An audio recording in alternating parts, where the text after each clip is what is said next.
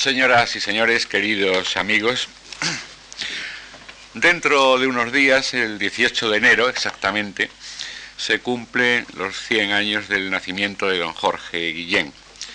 Él mismo lo recordó con ambigua precisión en uno de sus poemas. Hacia las siete nací una mañana de enero, todo sin voz me decía, mundo tienes para ti, ese mundo lo que aún quiero. Murió va a ser pronto, el mes que viene eh, precisamente, nueve años, con 91 cumplidos. Profesor universitario, la vida de don Jorge Guillén se resume en sus clases, sus conferencias, sus libros, su familia, sus amigos. Hijos, amigos, libros, el afán que comparto a cada hora con el otro, lo otro, compañía gozosa y dolorosa.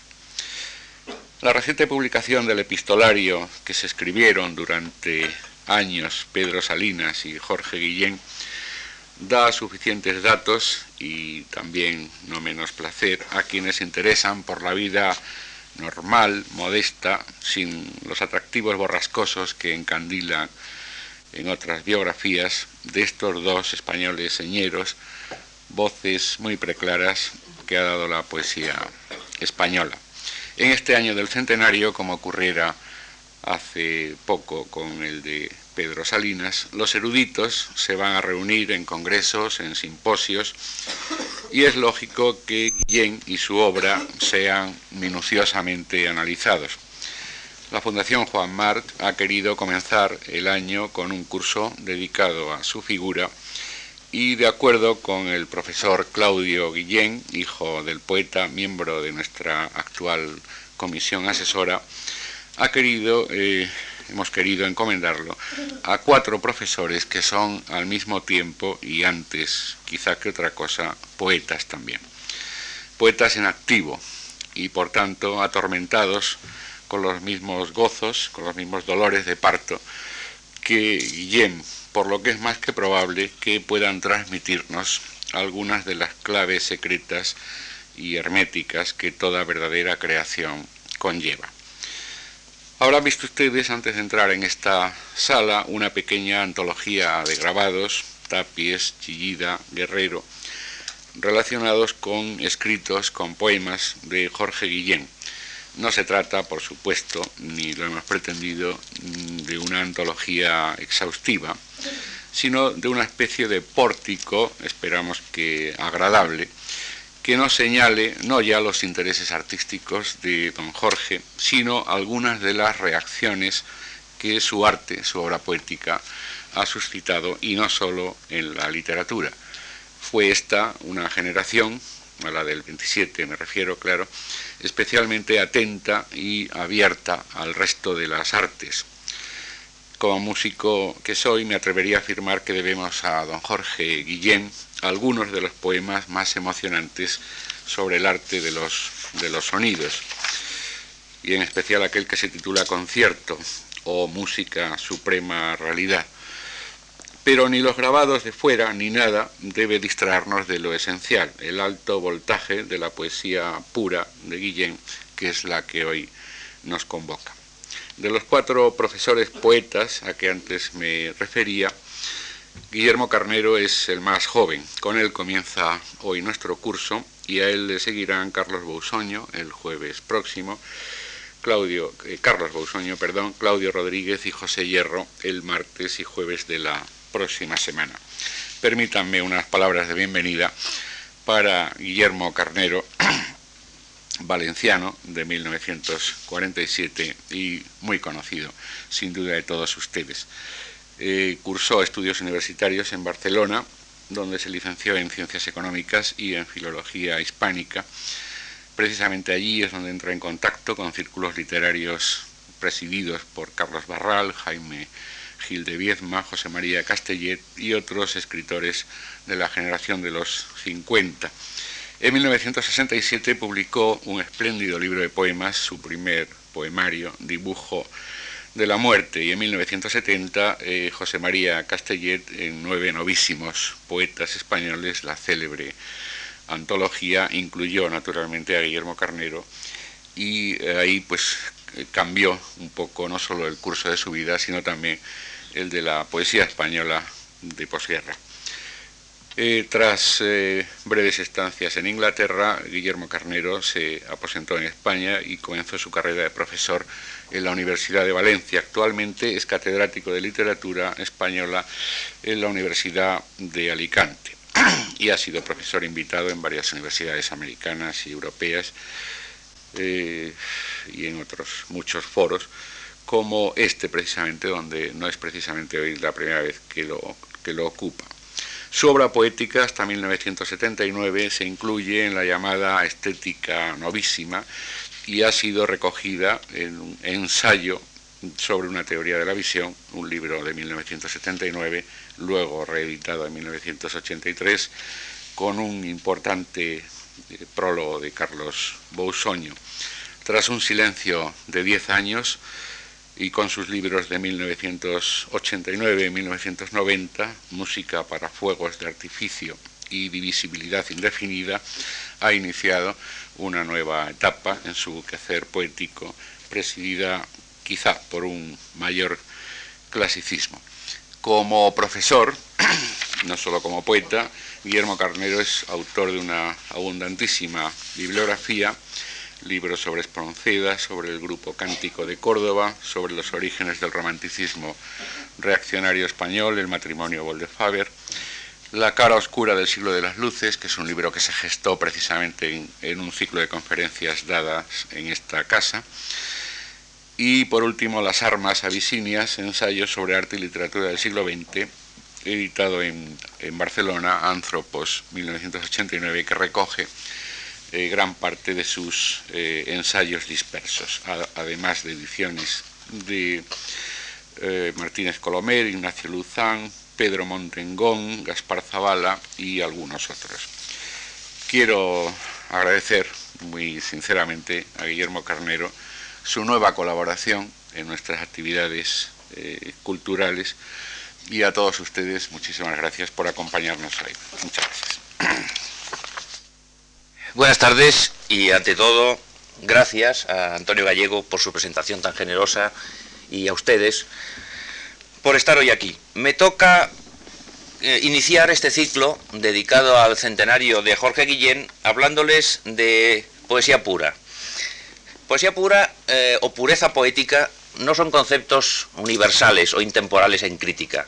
Son conceptos que están directamente ligados a un momento preciso y concreto en la historia de las letras españolas, los años 20 y, 30. Es decir, la época, como ya se ha dicho aquí, la época de la vanguardia y de la generación del 27, lo que se ha llamado, por analogía con la brillantez que tuvieron nuestras letras en el Renacimiento y el Barroco, eh, lo que se ha llamado la segunda edad o época de oro de la literatura española.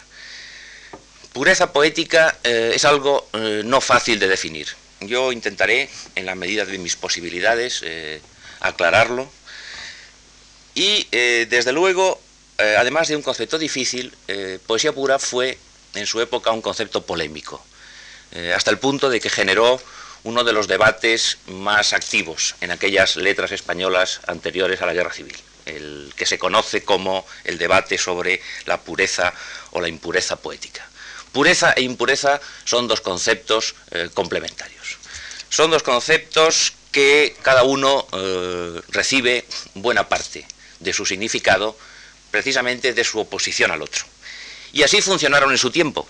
Quiero decir que ser puro o ser impuro entonces quería decir, por una parte, tener una poética determinada, de la que les hablaré eh, ahora mismo, pero por otra parte también oponerse a la poética contraria.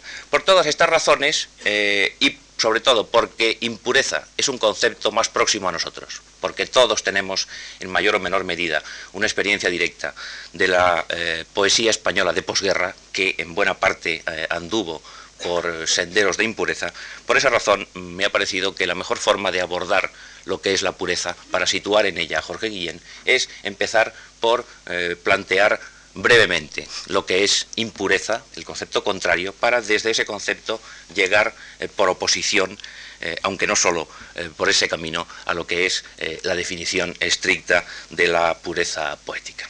Para hablar de impureza en el ámbito de las letras españolas, debe empezarse por tomar en consideración a don Miguel de Unamuno, uno de los grandes nombres de las letras de aquel entonces. Unamuno defendió en la teoría y practicó a lo largo de toda su carrera la impureza literaria. De todos los conceptos eh, teóricos de Unamuno, mm, yo diría que el más vinculado al problema eh, nuestro de hoy es el concepto de poeta popular. Poeta popular en Unamuno es algo bastante análogo a poeta impuro. Y el concepto contrario al eh, de poeta popular, lo que Unamuno llamaba el poeta artificioso, es algo bastante análogo también al concepto de poeta puro, como enseguida veremos. Decía Unamuno que eh, el poeta auténtico es lo que él llamaba el poeta popular. ¿Y qué es ser un poeta popular? No lo que habitualmente se entiende por esta palabra. Para Unamuno, poeta popular era aquella persona capaz de sintonizar con lo elemental humano y capaz también de expresarlo con la idoneidad artística suficiente como para que cualquier persona sin eh, especial preparación o conocimiento literario, cualquier persona pudiera reconocerlo inmediatamente como tal y asumirlo. De modo que la función del poeta popular era la de revelar, por así decirlo, lo que él tenía en común con el resto de eh, la humanidad, con el resto de sus lectores. Lo contrario del poeta popular era lo que don Miguel llamaba, con un dejo despectivo naturalmente, el poeta artificioso. El poeta artificioso era, para Unamuno, el que por una actitud de elitismo o de orgullo intelectual, el que pretendía evadirse de las ideas y de los sentimientos comunes, es decir, el que no quería ser popular, y para eso eh, cultivaba, decía don Miguel, cultivaba lo cerebral, lo falto de arraigo en la condición humana y en el pulso de la historia y de los problemas sociales de su tiempo.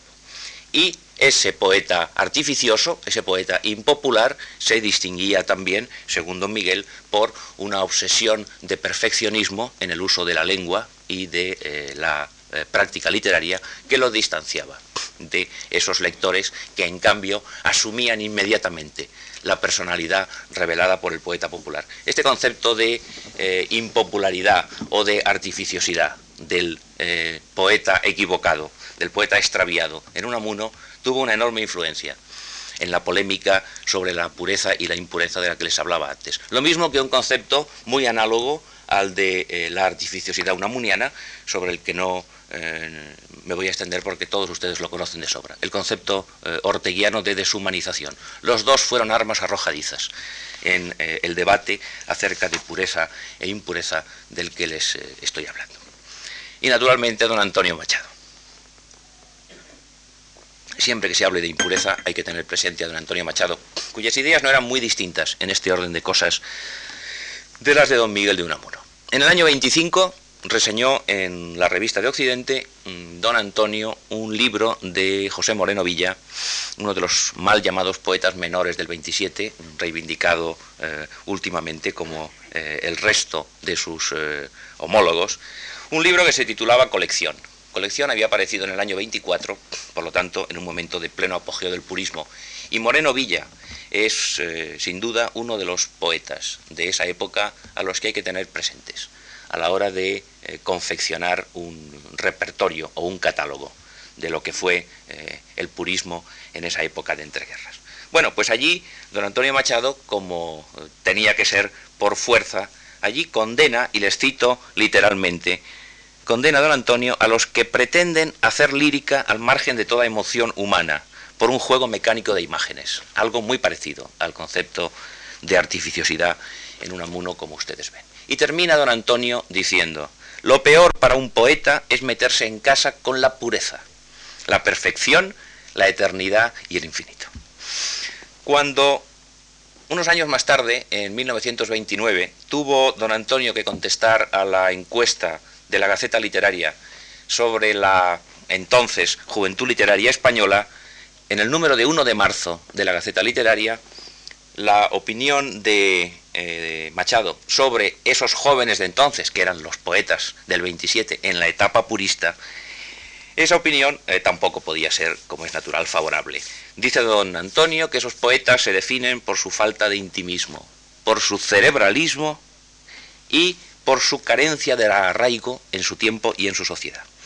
Y cuando un poco más tarde eh, incluyó su poética don Antonio en la célebre antología de Gerardo Diego, eh, lamentó, le cito literalmente también, el empleo por los poetas eh, de actualidad entonces, dice don Antonio, de las imágenes en función más conceptual que emotiva y aludió como ejemplos positivos que deberían seguir esos poetas de entonces contra eh, los que él estaba, eh, citó como ejemplos positivos a Santa Teresa y los románticos. Y también se refirió, y son también sus palabras eh, textuales, a un deseable inquietud de metafísica existencialista hecha de angustia, inquietud, temor y otras revelaciones del ser en la conciencia humana. Esto es impureza.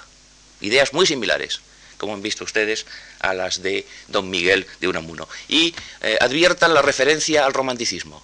La referencia es interesante porque va a traer cola y enseguida les hablaré de ello. El romanticismo es un ejemplo positivo de lo que se debería hacer y no se hace para Antonio Machado. Y en la práctica eh, unamuniana hay en 1924, no hay que olvidarlo, un libro que se titula Teresa. Y Teresa es un libro de recreación absolutamente romántica. La cosa tendrá su eco, tendrá su prolongación enseguida en los años 30 y con eh, curiosas eh, ambigüedades. Cuando en el año 27 se celebra eh, el centenario de don Luis de Góngora, que es un episodio muy relacionado con los ideales puristas, de esto hablé hace años aquí mismo, cuando se celebró un ciclo sobre, precisamente sobre ese acontecimiento de 1927, una vez eh, conmemorado el centenario de Góngora, la Gaceta Literaria dedicó un número, el del 1 de julio del 27, a Goya. Precisamente, precisamente para fastidiar, creo yo, a los poetas del 27. Eso está entre líneas. Pero en eh, realidad, en lo eh, explícito, lo que hace la Gaceta en el número de 1 de julio del 27 es contraponer el gongorismo con el goyismo. Contraponerlo en términos de pureza el primero, el gongorismo, y de impureza el segundo. ¿Y qué es el goyismo? Como modelo de actitud ante la creación, de actitud impura ante la creación. El goyismo es realismo, como es natural, realismo, desde luego, no eh, eh, edulcorado, mm, realismo no idealizado, a veces satírico, y es la expresión de las inquietudes, de las angustias de un alma torturada y torturada por sus propios fantasmas, pero también torturada como quería don Antonio Machado, que fueran los auténticos creadores, torturada por su sintonía con los problemas, con la crisis contemporánea de una sociedad como era, eh, ustedes lo saben muy bien, la de fines del 18 y principios del 19, que le tocó eh, vivir a Goya. Un crítico que en aquellos años eh, tuvo bastante entidad, después olvidado, Antonio de Obregón, el 15 de diciembre del 29, publicó otro artículo en la Gaceta Literaria, titulado explícitamente Hacia el poema impuro. Y allí Obregón eh, acusa a los poetas eh, experimentalistas de vanguardia de ser gélidos e indiferentes hacia lo humano, y pide concretamente que se practique, que se abandonen esos derroteros equivocados y se practique una poesía impura. Y la poesía impura, según Obregón, tiene ya dos lecturas.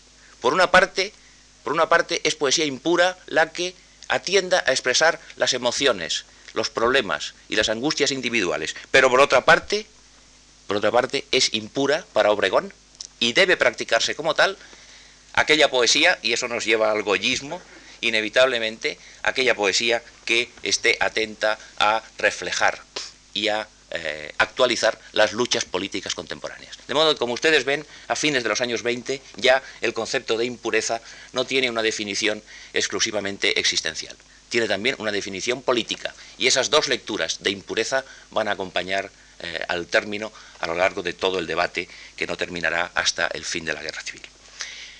Pablo Neruda es naturalmente el eh, prototipo de poeta impuro y el prototipo de teórico de la impureza eh, literaria. Residencia en la Tierra, es de todos sabido que al publicarse en el año 35, Residencia en la Tierra causó una convulsión en los ambientes literarios españoles. No hay más que ver la reseña que le hizo eh, Miguel Hernández en El Sol, el 2 de enero del 36. En las hojas que me han eh, sugerido que tengan ustedes y que para muchos naturalmente serán superfluas, en esas hojas, en la primera de ellas, primera posición, está el texto fundamental para definir el pensamiento nerudiano en el ámbito de la impureza. Me refiero al manifiesto con el que se abrió la revista Caballo Verde para la Poesía en eh, octubre de 1935. Y vean ustedes lo que es impureza para don Pablo Neruda.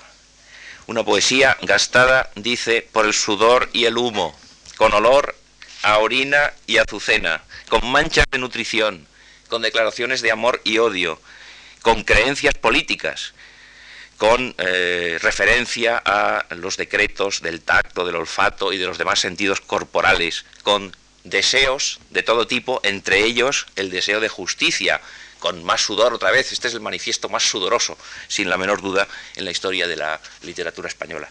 Y con una reivindicación final, dice Neruda, del gastado sentimentalismo y la melancolía, perfectos frutos impuros de maravillosa calidad olvidada, porque el que huye del mal gusto, del mal gusto asociado al sudor, a la orina, etcétera, etcétera, etcétera, naturalmente son símbolos de la expresión de lo humano en sus manifestaciones más eh, directas e inmediatas, dice don eh, Pablo Neruda, el que huye del mal gusto cae en el hielo.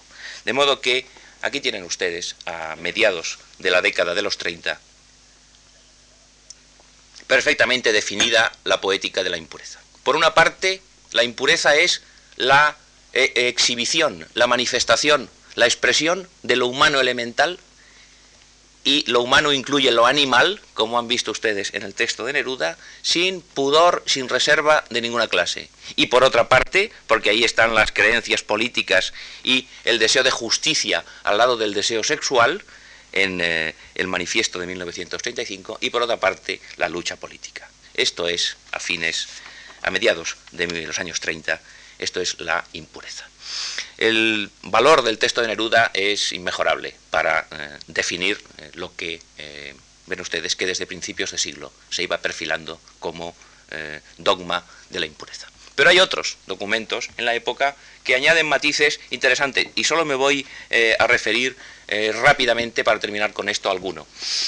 Otro personaje de aquellos años, mm, bastante olvidado hoy, a pesar de una reedición en 1985, pero que en su época tuvo bastante predicamento, eh, fue don José Díaz Fernández. Don José Díaz Fernández, un novelista mm, social eh, o político, con el, novela sobre la guerra de Marruecos, que se llamó El Blocao, de 1928, y fundador de una revista eh, de avanzada política en aquel momento que fue la Nueva España. Pues bien, en 1930 don José Díaz Fernández publica un libro que se tituló El nuevo romanticismo, polémica de arte, política y literatura. La denuncia, la censura de la pureza poética es un tópico al que no puede escapar, naturalmente, el autor. Defender una estética puramente formal, dice, donde la palabra pierda todos aquellos valores que no sean musicales o plásticos, es un fiasco intelectual, un fraude que se hace a la época en que vivimos, que es una de las más ricas en conflictos y problemas. Lo interesante del libro de Díaz Fernández es que hace una doble lectura del romanticismo, una doble lectura del romanticismo acorde con el espíritu de impureza ya dominante en ese momento. Por una parte, el romanticismo que reclama Díaz Fernández es el de Unamuno, el de Machado, es decir, o el de Neruda. La eh, manifestación, la exhibición de las miserias y las grandezas de la condición humana. Pero por otra parte, la lectura que hace Díaz Fernández del romanticismo incluye, eh, en segundo término, eh, y no menos importante que el primero, les hablo del romanticismo del 19, aunque se lo propone como modelo para el nuevo romanticismo que debe sustituir a la pureza, esa lectura del romanticismo del 19 incluye las revoluciones liberales de 1830 y de 1848. De modo que aquí tenemos otra vez las dos ideas maestras de Obregón y las dos ideas maestras de Neruda a la hora de definir la impureza. Ustedes saben que la impureza política se adueña del ámbito de la literatura española en los años 30. En las dos Españas por igual, por igual. En relación a la literatura, las dos Españas, piensen en Alberti por una parte y en José María Pemán por la otra, si ustedes salvan las distancias ideológicas, con relación a la literatura y a lo que debe ser la literatura como molde, como cauce para la expresión de ideas extraliterarias, las dos Españas están completamente de acuerdo. Y paralelamente, paralelamente el romanticismo como ideal literario sigue su curso, mezclado unas veces con la política y otras veces eh, al margen de ella. La biografía de Garcilaso, que publica Alto Laguirre en 1933 donde eh, se eh, intenta presentar al gran poeta del 16 como un anticipo del romanticismo del 19 y como un modelo, por lo tanto, para el nuevo romanticismo del 20. O la biografía de Becker por Jarnés eh, en el año 36. Y no hace falta que le diga, y con esto terminamos con la impureza, no hace falta que les diga que la gran doctrina vanguardista de los años 30, que es el superrealismo, es impura por definición lean como lean ustedes el superrealismo. En la acepción freudiana es lo más impuro que imaginarse pueda, lo es por programa. Se trata precisamente de sacar a la luz, al margen de la censura moral o de cualquier otra índole, se trata de sacar a la luz los contenidos psíquicos más profundos y habitualmente reprimidos por efectos de la moral, la educación, el buen gusto, las creencias religiosas, etcétera, etcétera, etcétera. Y en la lectura marxista el superrealismo, como hemos visto ya varias veces, es eh, esencialmente impuro, lo cual nos llevaría a César Vallejo, a Poeta de Nueva York de Lorca y a otras cosas que no tengo que mencionar.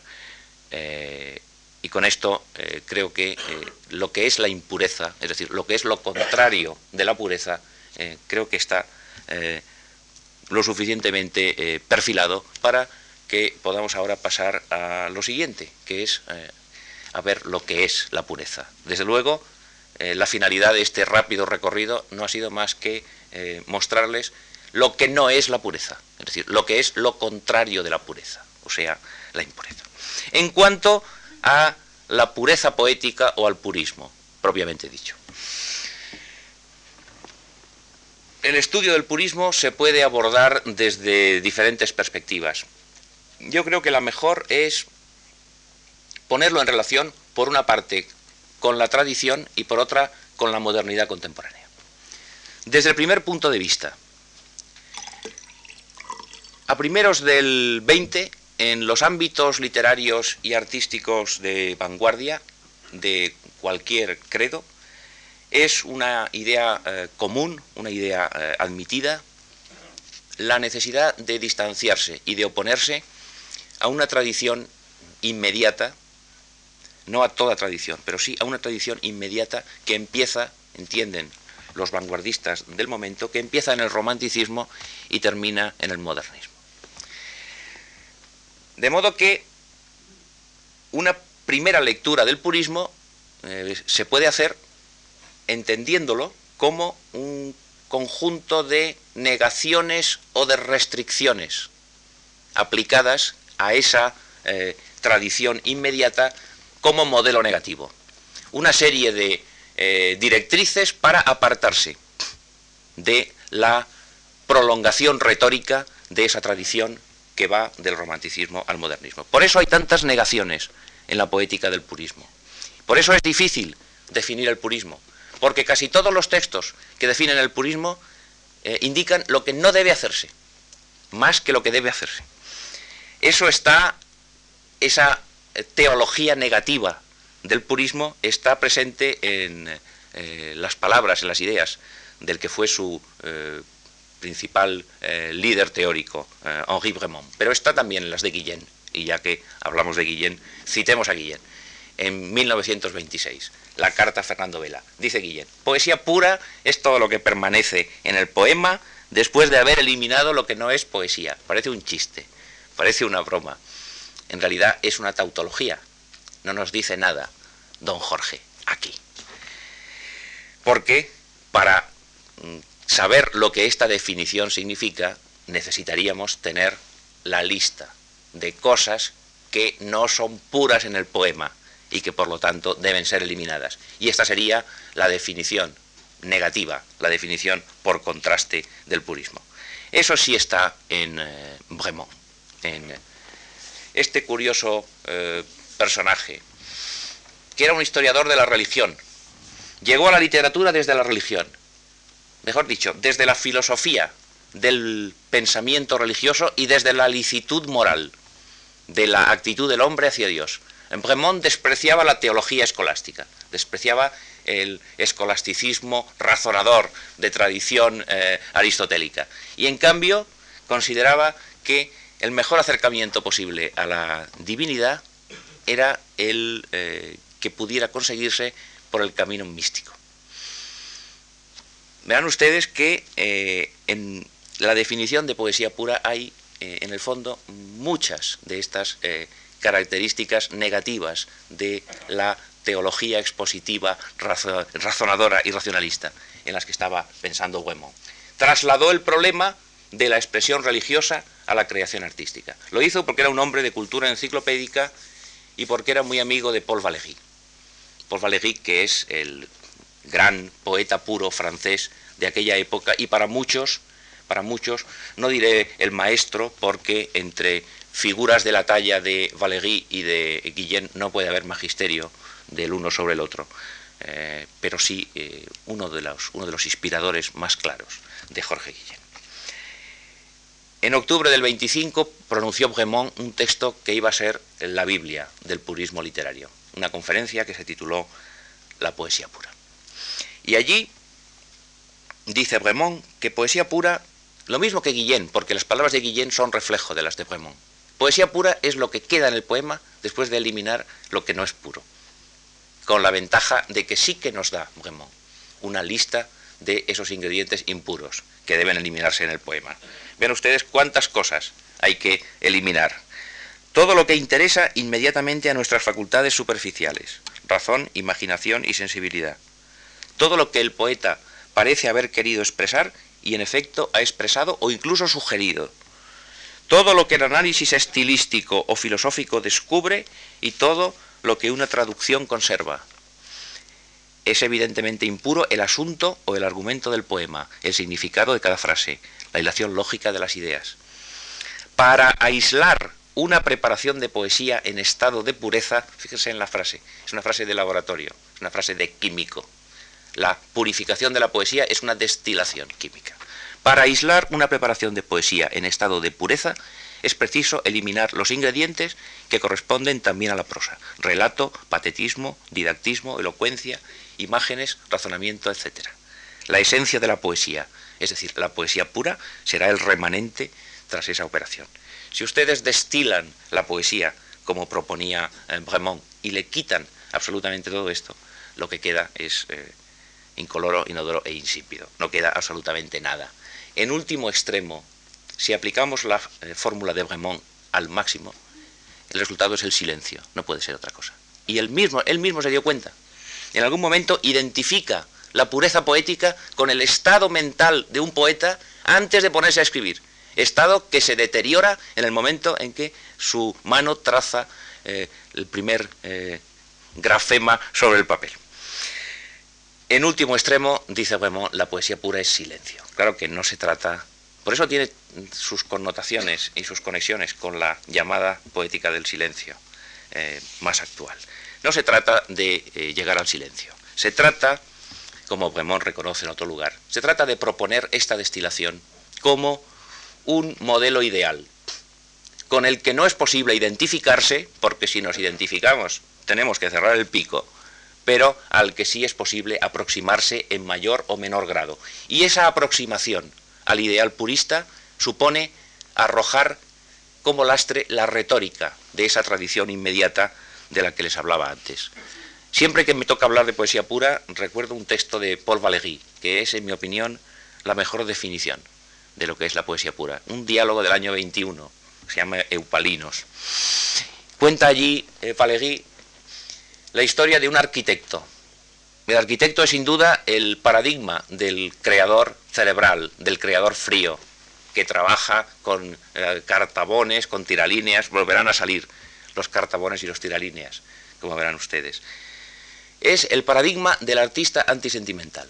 Bueno, pues lo que hace este arquitecto de Valéry en 1921 es, y le cito casi literalmente a Valéry, construir un templete muy sencillo, un templete paladiano, de diseño geométrico muy elemental, pero que es, dice el arquitecto literalmente, la imagen matemática de una muchacha de Corinto a la que ese arquitecto había amado mucho. Vean ustedes la actitud de este arquitecto de Valéry como síntoma de lo que es el purismo poético. ¿Qué suele hacer un escritor en la tradición literaria a la hora de lamentar la pérdida de un amor que para él fue eh, importante en su tiempo? Cae en la tradición romántica. El purismo es precisamente lo contrario. El purismo es convertir eso en una imagen matemática a través de la geometría. Parece que eh, la idea de Valéry, la asociación de eh, purismo con geometría y el planteamiento, y el planteamiento de la pasión como pasión fría es esencial a la hora de comprender lo que el purismo es. De modo que, en resumen, la tendencia hacia la poesía pura, ya que no el ideal absoluto, la tendencia hacia la poesía pura se podría concretar en cuatro cosas. Por una parte, por una parte, contener al máximo todo lo que sea sentimentalismo, todo lo que sea confesión, todo lo que sea patetismo, todo lo que sea eh, dar cuenta del yo lírico del poeta dentro de la tradición romántica. En segundo lugar, contener al máximo todo lo que sea realista, descriptivo, narrativo o anecdótico. En tercer lugar, reducir al mínimo todo lo que es desarrollo discursivo amplificado en el poema y, naturalmente, eh, llegar a la concisión, a la síntesis, a la brevedad mayor que sea posible. Y en cuarto lugar, naturalmente, no hay que decirlo, eliminar del poema todo lo que sea doctrina, todo lo que sea mensaje de cualquier tipo, filosófico, eh, literario, ético, político o de cualquier índole. Cuando Joaquín Casalduero se ocupa de la obra de Guillén, define eh, el purismo de nuestro autor como el intento de poseer la realidad en toda su simplicidad y complejidad, dice Casalduero, huyendo de la confusión de las sensaciones y de las emociones. Está en realidad refiriéndose al mismo ideal purista que les acabo de eh, resumir, al que en el ámbito de la crítica guilleniana se han referido los más importantes eh, críticos que se han ocupado de don Jorge. Manuel Alvar, el análisis de Manuel, por Manuel Alvar del soneto de Guillén titulado Hacia el poema, que tienen en segunda posición en la hoja 1, eh, ve este texto como una reflexión metapoética de Guillén acerca de ese ideal purista. José Manuel Blecua, Andrew de Vicky, los grandes críticos guillenianos se han ocupado de esto con reiteración, de modo que no voy a insistir en ello. Para perfilar mejor lo que es la pureza, mm, creo que con unos cuantos textos en la mano mm, acabaremos antes que insistiendo en consideraciones teóricas. Ustedes saben que Miguel Hernández es el poeta, han tenido aquí hace poco un ciclo con ocasión del cincuentenario de su muerte. Saben ustedes que Miguel Hernández es el poeta que mejor resume las tendencias literarias de su época. Miguel Hernández nació en 1910, es decir, llegó tarde al ámbito literario español. Miguel Hernández quería identificarse con los poetas del 27, pero llegó tarde, era demasiado pequeño. Y lo que intentó Miguel Hernández fue recorrer a excesiva velocidad todas las etapas por las que los poetas del 27 habían ido pasando, hasta el momento en que eh, él eh, asume su condición eh, de poeta. Por eso tiene la ventaja de sintetizar ese recorrido mejor que nadie. Luego encontró su propia voz, su mejor voz, precisamente en el ámbito de la impureza, en los años 30. Ustedes saben que el toro es el símbolo privilegiado en la visión del mundo de Miguel Hernández. Aquí tienen en la hoja 2 cuatro poemas, no diré taurinos, pero sí por lo menos táuricos, de Miguel Hernández. El primero, Toro, corresponde a la época de Perito en Lunas. El segundo, es la octava tercera de este libro, de 1933. El tercero es el número 17, del Rayo que no cesa, 1936. Y el cuarto, Fragmentos de Llamo al Toro de España en El hombre acecha de 1939. El mismo tema en los cuatro poemas y cuatro técnicas, cuatro espíritus literarios diferentes. El primero corresponde al purismo, el primero de los poemas, el poema de verso corto. Véanlo ustedes, imagen y metáfora, economía léxica extrema, número corto de versos y corta extensión silábica de cada uno de los versos. A este modelo corresponden las restricciones puristas. El segundo corresponde a la época neogongorina. El tercero, el del rayo que no cesa, a la impureza de naturaleza existencial. Y el cuarto, llamo al toro de España, a la impureza de naturaleza política. Aquí, en el último, el toro simboliza la lucha del pueblo español y sus, y sus sufrimientos en defensa de la libertad durante la guerra civil. Comparen ustedes los cuatro textos con el mismo tema, esa es la ventaja, compárenlos con el mismo tema y verán ustedes cómo esa serie de negaciones en las que consiste la poética del purismo se dan en el primero de ellos por contraste con todos los demás. Esto en cuanto a las eh, corrientes contemporáneas del purismo. Con respecto a la tradición inmediata, podría seguir con el toro. No es que haya muchos toros en el modernismo, pero hay alguno. Hay, por ejemplo, un toro en lenguas de fuego de Salvador Rueda. Y hubiera podido eh, traerles eh, aquí el poema de Rueda de 1908, pero me ha parecido que era mm, mejor para mostrar el contraste del purismo con la inmediata tradición, era mejor poner en relación un poema puro de García Lorca con un poema de Rubén Darío. Los dos con el mismo tema también. La caracola de canciones de 1927 y El caracol de cantos de vida y esperanza de 1905. Vean ustedes que el tema de los dos es el mismo.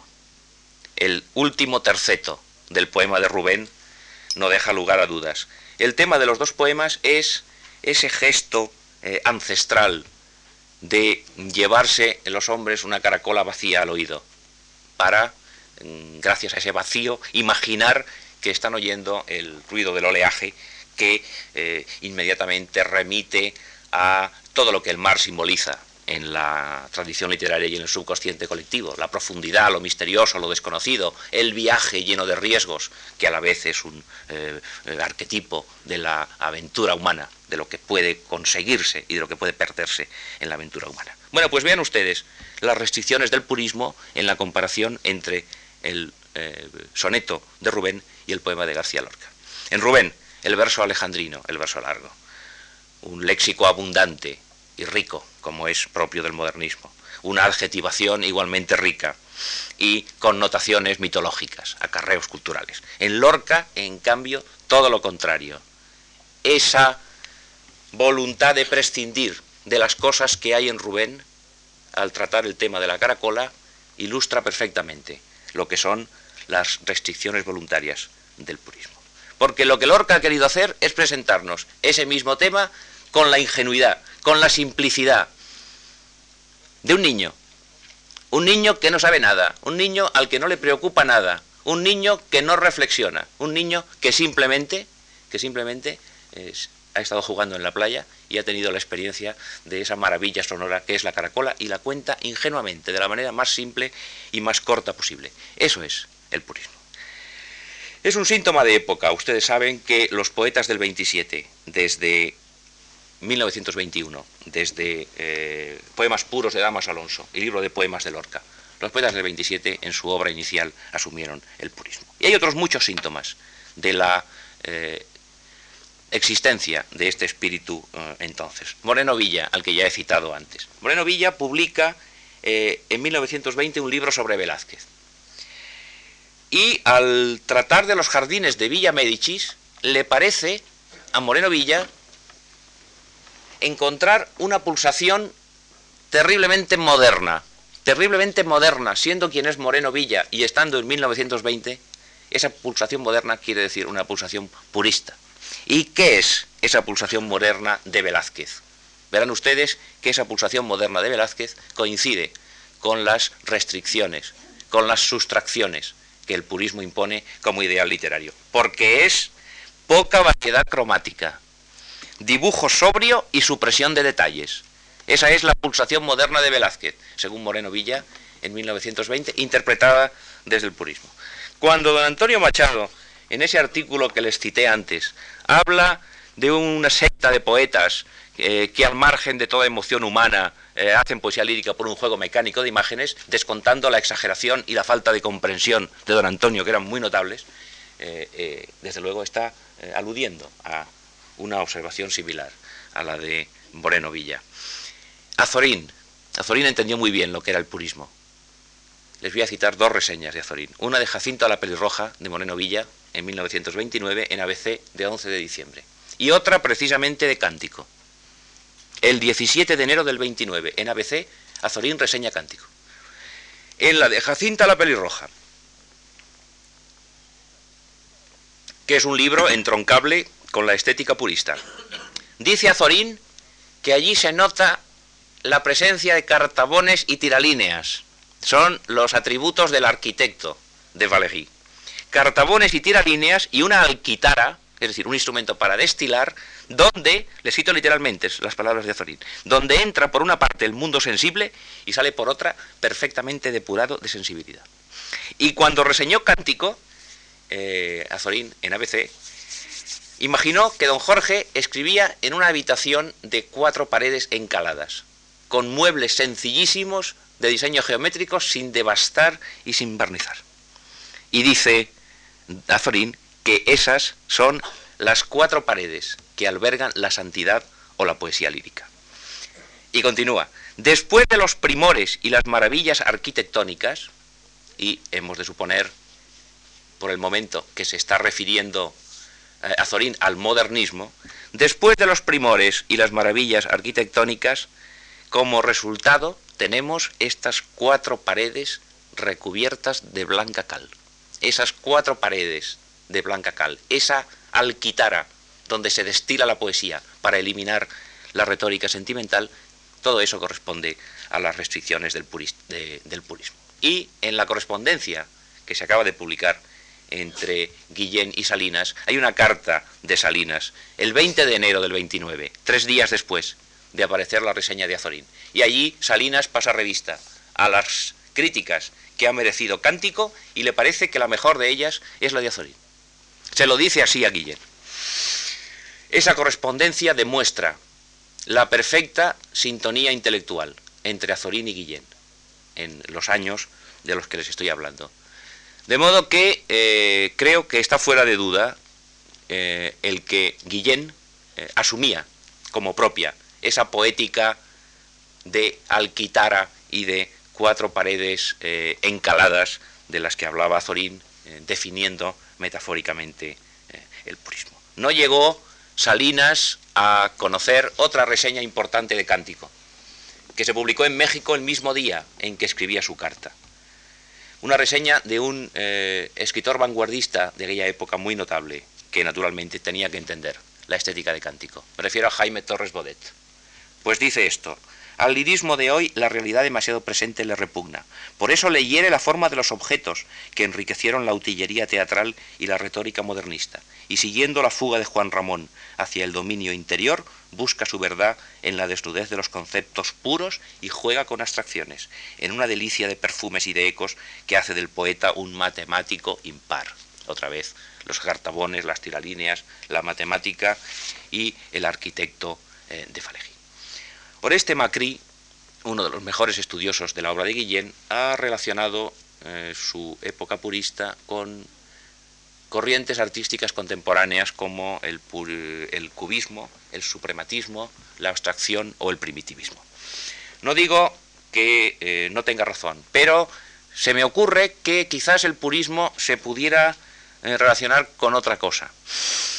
Porque el purismo, al fin y al cabo, es una reacción contra las estridencias, contra las exageraciones de lo que a principios de los 20 es la vanguardia canónicamente establecida, es decir, el futurismo y Dada, y su sucursal, y poco brillante desde luego, española, que es el ultraísmo. Yo creo que el purismo se puede relacionar, sin que Macri esté equivocado, por supuesto, que el purismo se puede relacionar con esas tendencias que desde hace algunos años están eh, despertando el interés de los estudiosos y que se llaman la nueva objetividad, el nuevo clasicismo o el retorno al orden. Eh, y que son también reacciones contra la vanguardia posterior al cubismo. Tendencias que están representadas por eh, pintores como Rafael Barradas o Francisco Bores o Salvador Dalí, claro que el Salvador Dalí anterior a la militancia superrealista, por supuesto. Celso Lagar, Joan Miró, Benjamín Palencia, Pablo Picasso en esos años, Gregorio Prieto o Daniel Vázquez Díaz.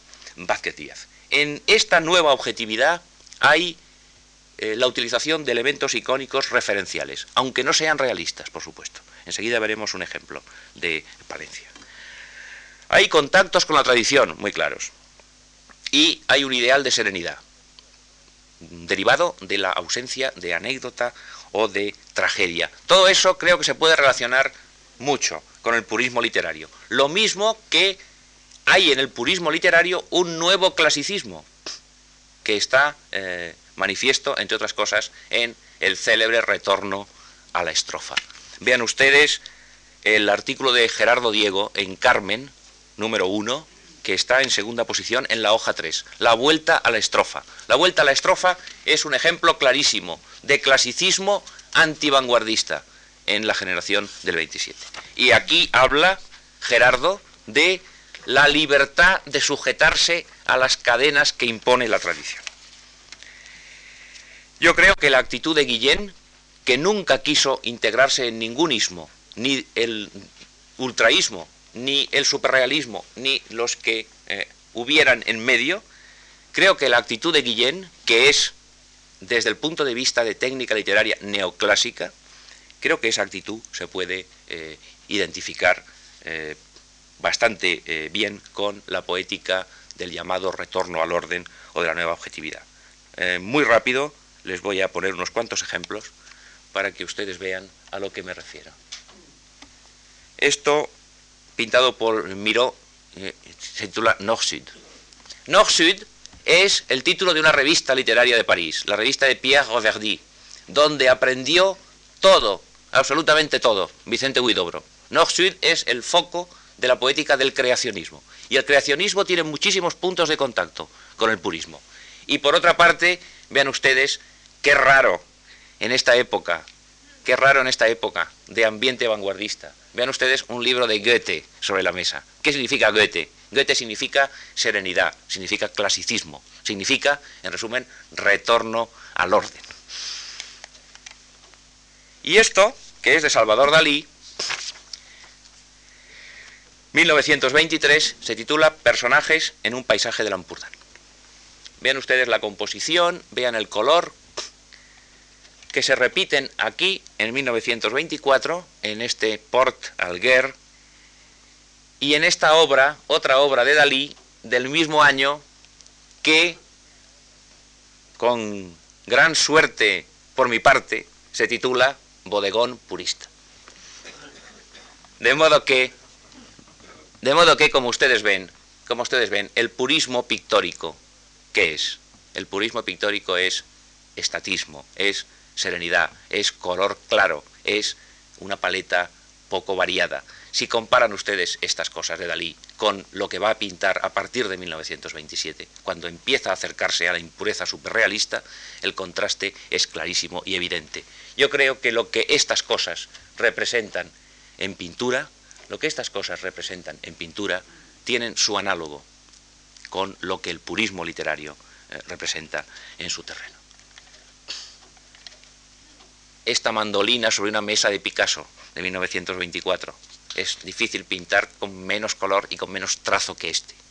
Es la técnica de la sugerencia, la técnica de la eliminación, la técnica de prescindir de todo lo posible que caracteriza al purismo literario y esta naturaleza muerta de Benjamín Palencia, de 1925, donde hay elementos referenciales, pero no realistas desde luego, y donde se sugiere algo, se apunta algo que tiene que ver con la naturaleza humana, con la existencia, pero no se dice qué, como suele ocurrir en muchísimos de los eh, textos eh, literarios eh, del purismo. Bien, después de esto, y ya entrando en la última en la última etapa, en el último tramo de mi exposición. ¿A qué tipo de texto lleva en la práctica el ideal purista? Cuando me ocupé del purismo de Luis Cernuda, hace unos años, propuse una definición de poema puro a la que, con matices y eh, adiciones, tengo que volver ahora. Yo diría que un poema puro consta de dos elementos.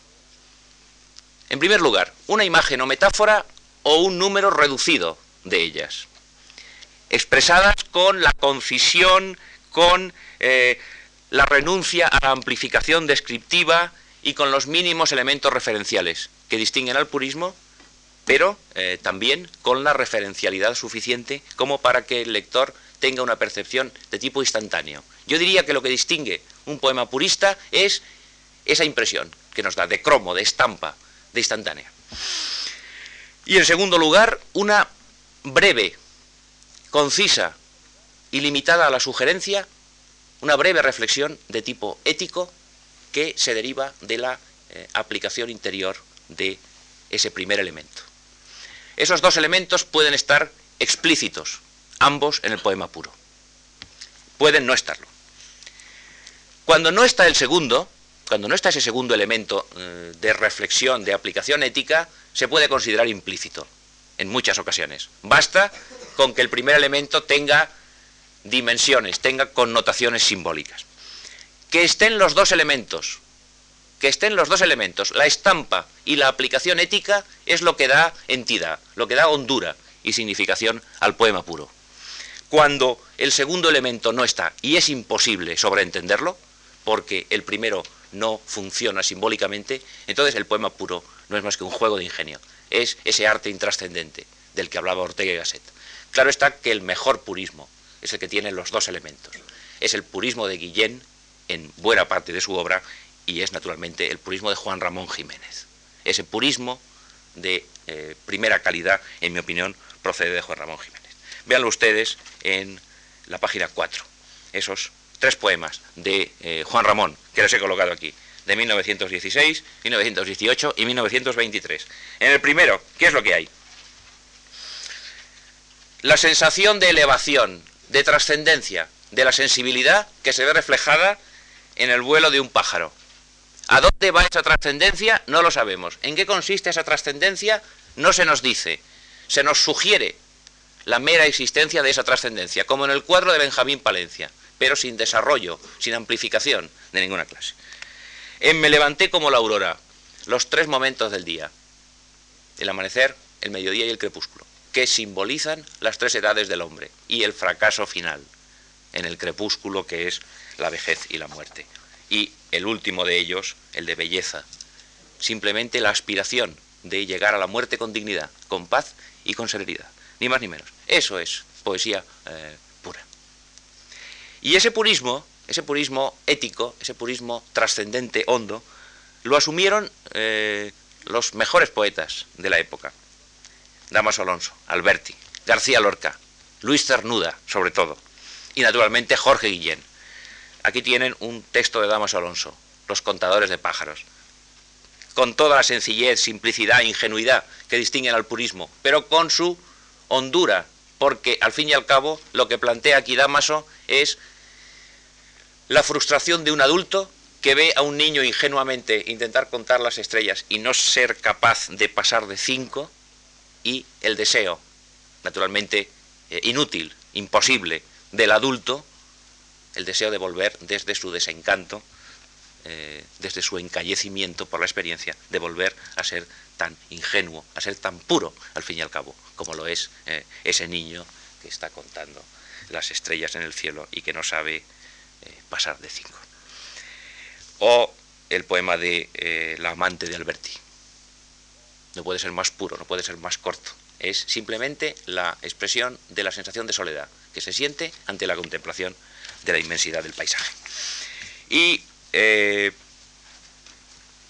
ya ha llegado el momento de eh, entrar en algunos textos concretos eh, de Guillén con los que voy a terminar. Todos ellos son del Cántico de 1936, de la segunda edición del de Cántico. Con el segundo elemento de los que antes les hablaba implícito. Yo diría que los seis primeros poemas, que figuran de izquierda a derecha, la primera y la segunda de las columnas de esta hoja 5, empezando por la izquierda. Noche la que el ruiseñor, la luz sobre el monte, profunda velocidad, la rosa y las máquinas. Las máquinas es un texto curioso. Porque vean ustedes que el contenido de las eh, máquinas es expresar el deleite que siente el poeta ante el espectáculo del despertar de la vida, pero no de la vida animal ni humana, sino de la vida mecánica. Las máquinas que se empiezan a poner en marcha al comienzo del día. Yo creo que, esta que este poema está directamente inspirado en una de las grandes películas de aquella época. Inmediatamente, en la lectura de este poema, sugiere las imágenes de Berlín, Sinfonía de una gran ciudad, de Walter Ruttmann, al menos, al menos a mí me lo parece.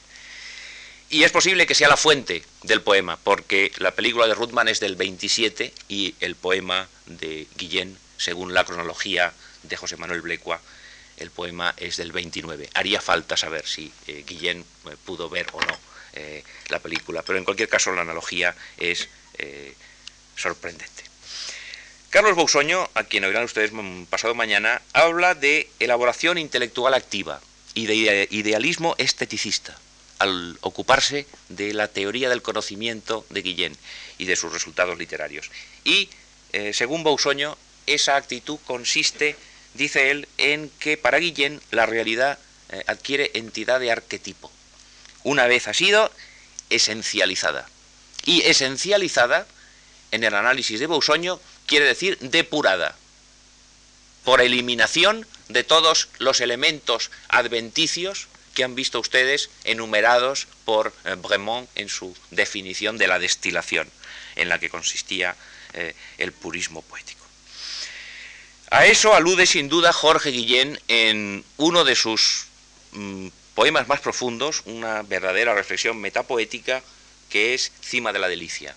Dice Guillén que su visión del mundo no está aquí, no está aquí. Dice Guillén que su visión del mundo eh, tiene profundidad de espejo.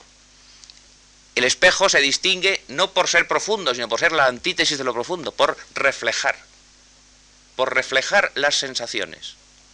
La profundidad de espejo de la que habla Guillén es precisamente esa trascendencia de la imagen, el primer elemento del poema puro, por efecto de la reflexión, implícita o explícita, que le da hondura y significación, y que eh, Juan Ramón, desde luego, practicó con una eh, idoneidad insuperable. Cuando Guillén habla en Ciudad de los Estíos de su contemplación de la ciudad accidental, que termina siendo después de su actividad contempladora. Termina siendo una ciudad esencial.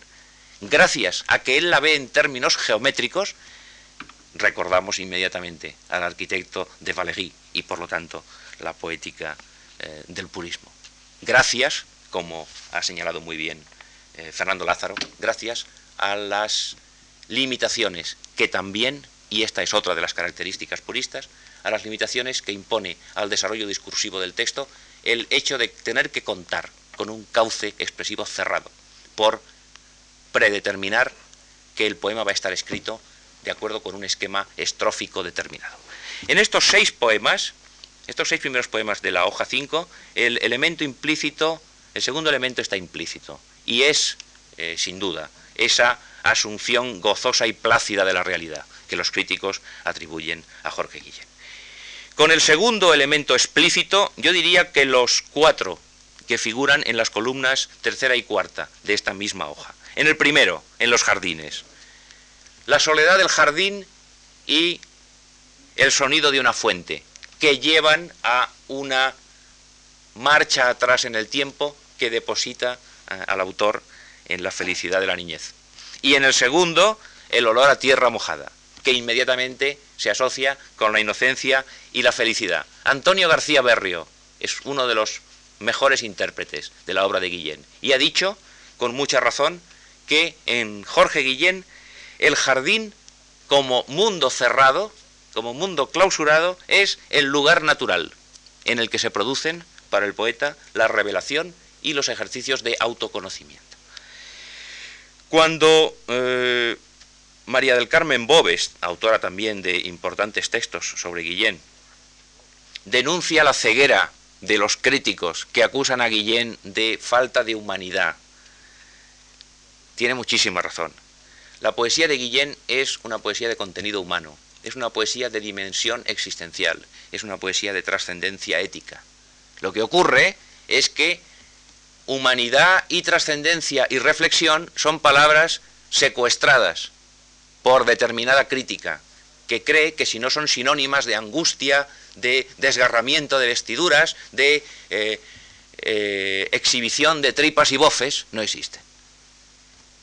Las hay, desde luego, en Guillén, pero no las hay.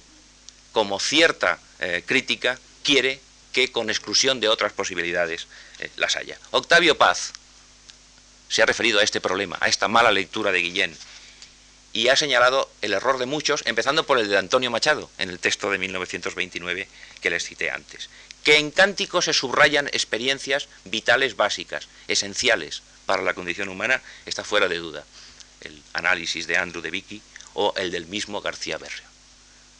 Según el análisis de García Berrio, eh, no es verdad que Guillén sea un poeta apolíneo y diurno, dice Berrio dentro de su construcción teórica de la poética de lo imaginario, traduciéndolo al lenguaje común. No es verdad que Guillén sea únicamente un poeta plácido y gozoso, pero aunque fuera solo un poeta plácido y gozoso, ser plácido y gozoso no quiere decir que la actividad eh, reflexiva y literaria de Guillén carezca de humanidad, carezca de profundidad, carezca de hondura existencial. Lo que pasa es que la hondura existencial normalmente se interpreta con eh, planteamientos eh, viscerales distintos a los de Guillén, pero que no son los únicos, ni mucho menos. Hay un capítulo de lenguaje y poesía de Guillén, y con esto de verdad termino ya, dedicado no a un poeta, sino a un prosista, a Gabriel Miró. No hay la menor duda de que Guillén incluyó a Miró en lenguaje y poesía porque se identificaba perfectamente y completamente con la actitud estética, intelectual y ética de Miró. Dice Guillén que lo que caracteriza a Miró es ser un pintor de estampas, el primer elemento de los poemas puros a los que antes me he referido. Estampas, sigue Guillén, percibidas como una sensación única, y luego, y esto nos llevaría al segundo de los elementos, y luego trascendidas en la, en la revelación íntima y emocional que provocan. Son palabras del mismo Guillén, con hondura de espacio y tiempo. Esto es la poesía pura, la poesía pura que Guillén llamaba pura manontropo en el texto de 1926, en la carta a Fernando Vela, que antes les he citado. Esa era, esa era su propia definición del talante ético, que lo caracterizaba a él y a su generación. En el capítulo de lenguaje y poesía, en el que Guillén sale al paso de las tópicas críticas de formalismo y de deshumanización dirigidas contra la generación del 27, aduce eh, precisamente ese tipo de tesitura intelectual que él reconoce en Miró y que resume con una frase con la que eh, termino. La generación del 27 y él mismo, naturalmente. La generación del 27 no es formalista, no es deshumanizada, porque la mesura en la manifestación de las emociones, dice Guillén, y esa es su propia poética. La mesura en la manifestación de las emociones no anula, sino que redobla su intensidad. Y, con esto termino ya. Muchas gracias.